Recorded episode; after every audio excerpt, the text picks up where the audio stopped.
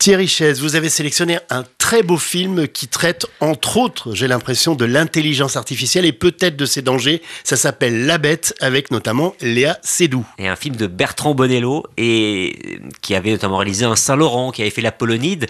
Et j'ai envie de dire que c'est presque un film somme de tout ce qu'il a pu faire depuis 20 ans. Et alors le résumé est impossible. Vous tirez un fil et ça sera pas le même suivant les spectateurs. On peut juste dire qu'il se passe à trois époques. Que c'est toujours un homme, et une femme. Plutôt une femme et un homme. Cette femme, c'est Léa Seydoux. 19e, 20e siècle, film en costume. Euh, de nos jours, à Los Angeles. Et en 2050, en effet, dans un monde régi par l'intelligence artificielle. Et cette femme est toujours confrontée à la même question. C'est la question de l'amour. Qui est-ce qu'on aime? Comment on aime? Pourquoi on aime? Vous avez beaucoup trop d'affects. Il faut choisir entre le travail et les affects Oui. L'intelligence artificielle peut vous aider à vous débarrasser de vos affects. Et juste un dernier mot, c'est que ce film devait être joué au départ par Gaspard Ulliel, Ah. qui est mort deux jours avant le, le début des répétitions. Ça rajoute de l'émotion à ce film assez fulgurant.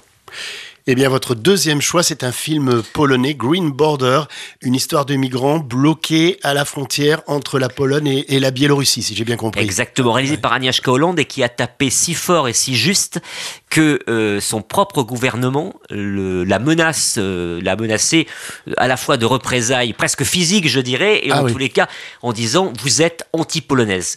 Qu'est-ce qu'elle montre? Eh bien, elle montre en effet ces réfugiés qui arrivent, en l'occurrence une famille qui vient de Syrie, qui veut aller en Suède.